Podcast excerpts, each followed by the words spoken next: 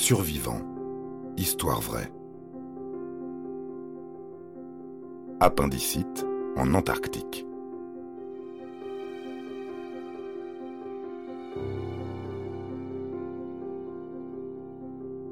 Il est des endroits sur Terre où il ne faut pas tomber malade.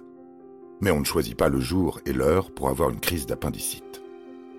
Pour Léonid Rogozov, médecin fraîchement diplômé, ce sera en 1961, dans l'Antarctique, pendant l'hiver polaire.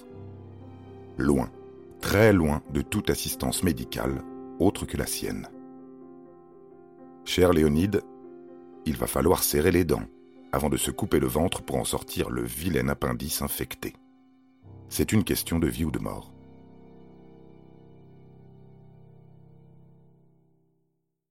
Léonid Rogozov, jeune diplômé de l'école de médecine, décide en 1960 de se joindre à la sixième expédition soviétique en Antarctique.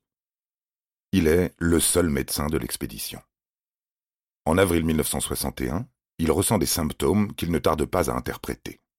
Fièvre, douleur en bas à droite du ventre, nausées et vomissements.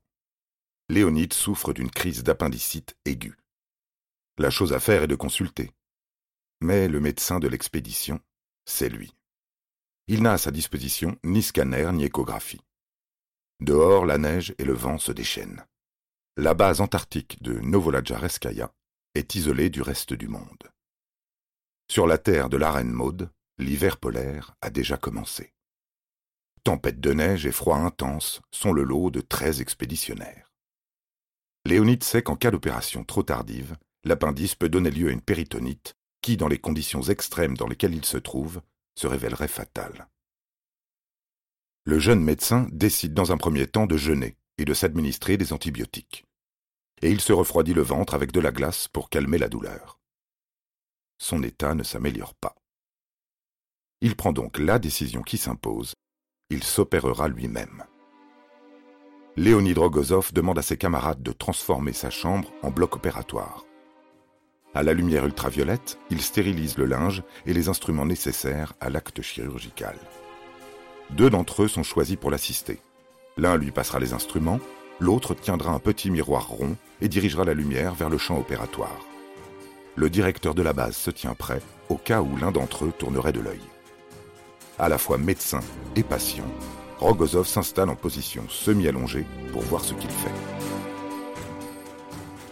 Il s'administre un anesthésique local et incise sa paroi abdominale sur environ 12 cm. Il écarte ses chairs afin de trouver l'appendice enflammé. Quand il le trouve, il constate qu'il est déjà noir à la base. Il était temps d'intervenir. Il le sectionne donc, s'injecte un antibiotique, puis se recouvre.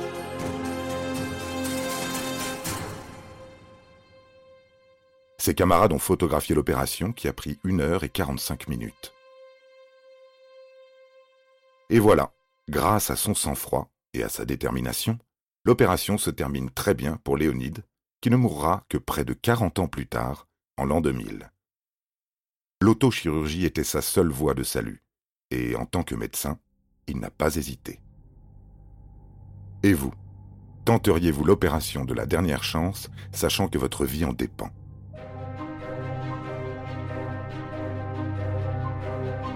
Vous avez aimé cet épisode? N'hésitez pas à le commenter, à le partager et à le noter. À bientôt pour de nouvelles histoires. Studio Minuit, créateur de podcasts addictifs.